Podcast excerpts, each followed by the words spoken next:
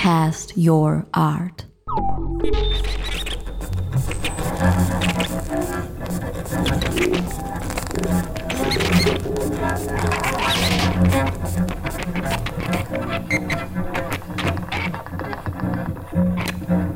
In the second part of our interview with John Zeppetelli, the curator at the DHC Art in Montreal speaks more in detail about two of the four highly successful exhibitions which the foundation previously hosted.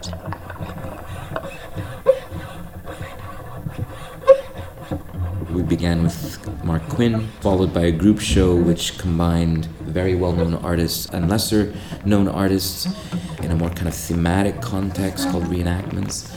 The show that followed that was a very popular show called uh, Prenez soin de vous by Sophie Calle. It was essentially Sophie Calle's Venice Pavilion. I think we showed more works in Montreal than were shown in Venice. So we were able to uh, present that project in its entirety.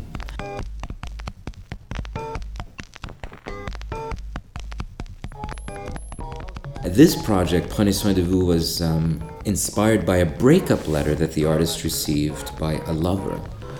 A very long, very written, very literary piece of writing that's basically at the end stated, Take care of yourself, prenez soin de vous. So she took that literally and uh, tried to exercise this, um, this pain and this trauma by showing it to friends initially and asking them, How did your man leave you? She only showed it to women friends, obviously. It's very much a project by women.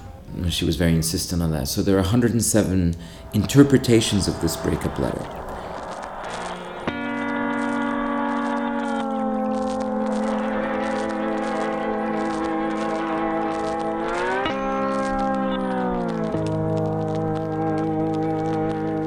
But she didn't want it to be a kind of emotional whining game. It's a conceptual project. So she insisted that all of the women read and interpret this letter through the professional vocabulary of their various activities. So a judge would write about it from a, a legal point of view. The chief commissioner of the Paris police, who I believe is a woman, wrote about it from a criminal point of view. A psychoanalyst obviously wrote about it from a psychoanalytic point of view a nine year old schoolgirl, her mother. All of these women brought to bear their professional vocabulary on the analysis of this letter. So the exhibition consisted of a portrait of the woman in question, the interpreter, and then the actual document that they gave Sophie, which is basically an analysis of this one page letter. And then Sophie would have a kind of, I don't know how to put it, it's kind of a graphic or a more creative approach to presenting the document that was given to her. For example, there were these Talmudic scholars who had a Talmudic disputation about the letter, and she retained two words from what was, in, in the end, like 30 page exegesis on this letter. So the 30 page analysis is present in a binder, but then Sophie retained two words, which were lâche or sublime. And that is coupled with the portrait of the scholar.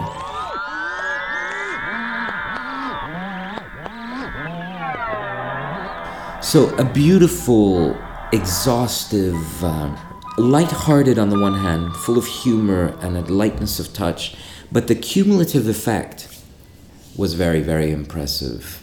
This kind of endless, endless repetition, this endless sort of analysis, this turned it into something much more powerful than what it was. I mean, the initial idea was great, but it was uh, it was the, the the kind of the power of the extent and reach of the project, which was enormously touching to people.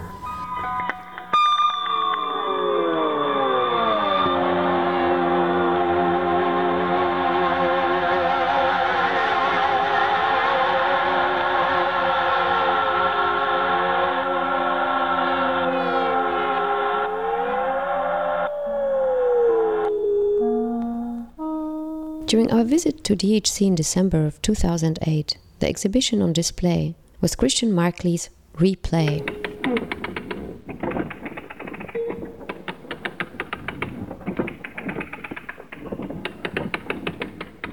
Uh, I've been wanting to work with Christian Marclay for a number of years, and called his gallery. Uh, he shares a gallery in New York, Paula Cooper, that also represent um, Sophie Calle. I said, I'd love to work with uh, Christian Marclay. Can we think about working on an exhibition? Can you put me in touch with him, etc.? And he told me that there was already an exhibition that was touring, which was basically uh, focusing on his video work. I was a huge fan of Video Quartet, which is a piece that I saw at Tate Modern.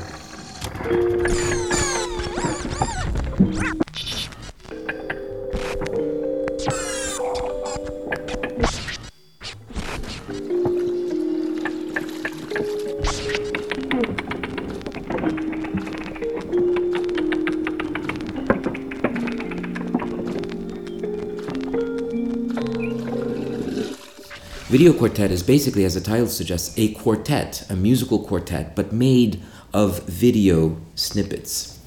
And I think it's a, an absolute masterpiece.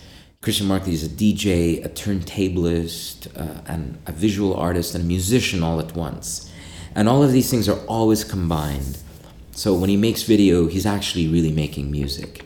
A beautiful and complete alignment between a visual choreography and a, and a musical composition. It's magical.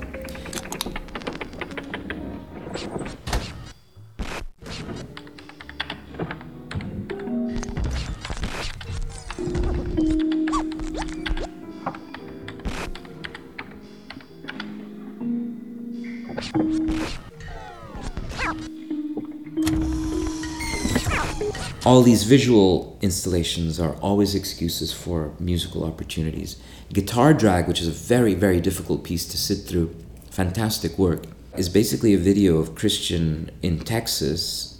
He ties uh, a guitar, an electric guitar, to the back of a pickup truck with an amplifier, and then he starts driving through these dirt roads in Texas. And the guitar makes an incredible amount of noise, and it's a very difficult image to watch because is another theme of his work that he uses instruments, records, vinyls, or Hollywood films as ready made. So he never draws this the actual sound that a guitar can make when you're playing it. What he he tries to draw a different sound out of it. In this case, as it's being dragged on the dirt roads of Texas with an amplifier, and it's basically falling apart. Knobs are falling off and things are being broken, and it makes these outrageous sounds. We built a very precise environment for it. It also resonates with this because he went to almost precisely the same place where a very tragic lynching took place in the American South, where uh, a man uh, was dragged by uh, racist uh, white supremacists in the same kind of truck, and he was dragged in the same way. He was strung uh, from a rope and dragged three miles. His work is both about music but also has a kind of cultural resonance.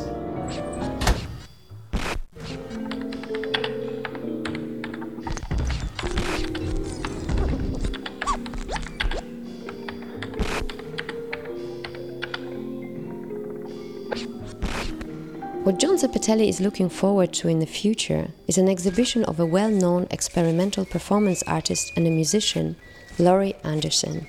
I've been a fan of hers for 25 years. She's a lovely human being, and I think we're going to get a fantastic exhibition out of that.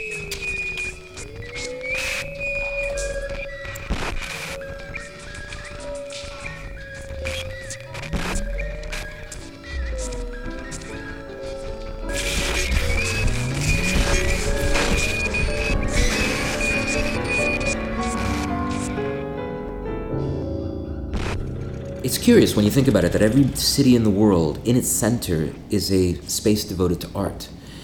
And I think I read a statistic once that there are more people entering museums than go to football matches. So art is very central kind of form of cultural production. I mean, it's what it's the narrative that we give ourselves as human beings. It's the story that we tell for ourselves. It's what will survive after we go away. It's a very important testimony to our experience, and, and not just the visual arts, but everything, you know, writing, uh, and all the disciplines in the visual arts. So, and I thought about the museum space and what it is that I respond to. I mean, I like this idea that you're able to enter this sanctioned space. It's a both psychic space and a physical space where you're able to experience life differently or to think differently as well, where you can the, the normal everyday modalities are questioned and rearranged. You have a luxury, a luxurious experience where you're able to think in a radically different way. And this is the kind of experience that I want to offer to our visitors as well, hopefully.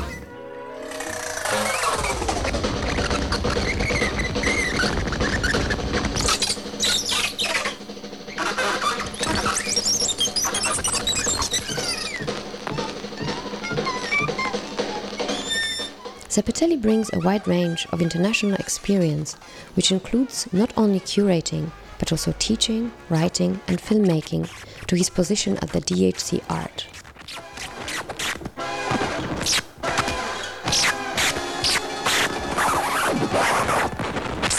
A curator does put a kind of stamp on an institution and gives it a kind of direction, if you like.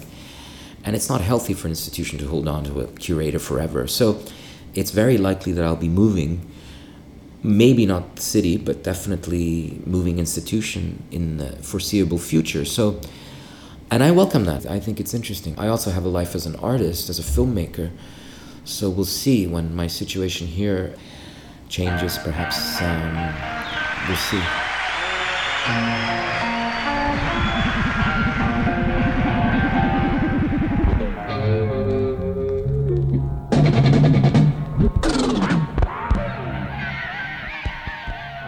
The second and the last part of our interview with John Zeppetelli from DHC Art Foundation in Montreal.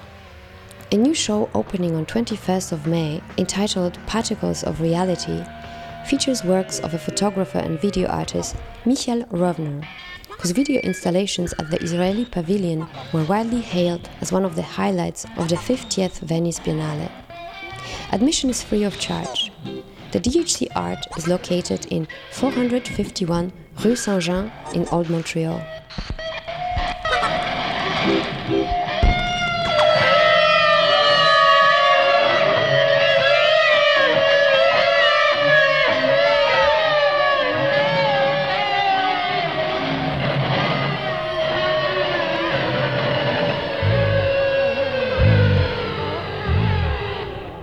This podcast was produced by Eva Stern and Robert Schwartz.